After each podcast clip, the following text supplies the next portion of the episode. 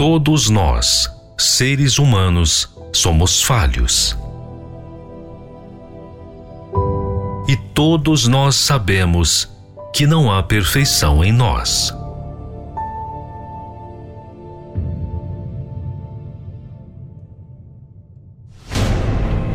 Nós precisamos perseverar para nos manter. Mas e Deus? Quem é Ele? Como Ele age?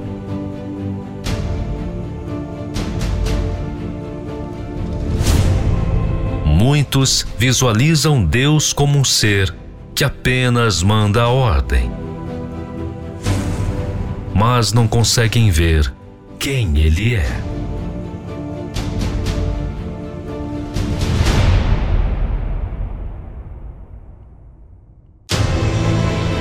Aprenda conosco a conhecer Deus na sua essência, como Ele age, como Ele vive E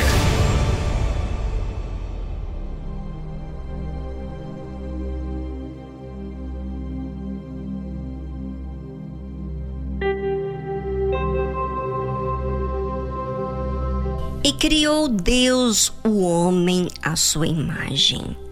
A imagem de Deus o criou, homem e mulher os criou.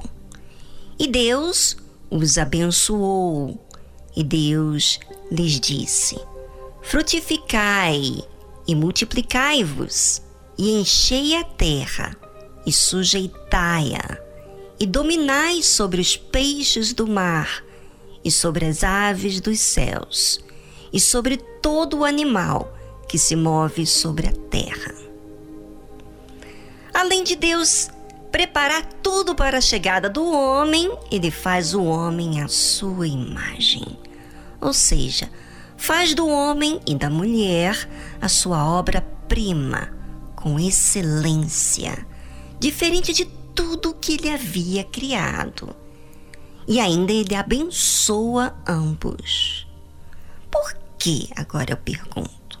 Por que, que as pessoas acreditam que Deus seja o autor de toda a desgraça da vida dela e da humanidade? Por quê? Fez Deus para que o mundo aceitasse essa ideia diabólica?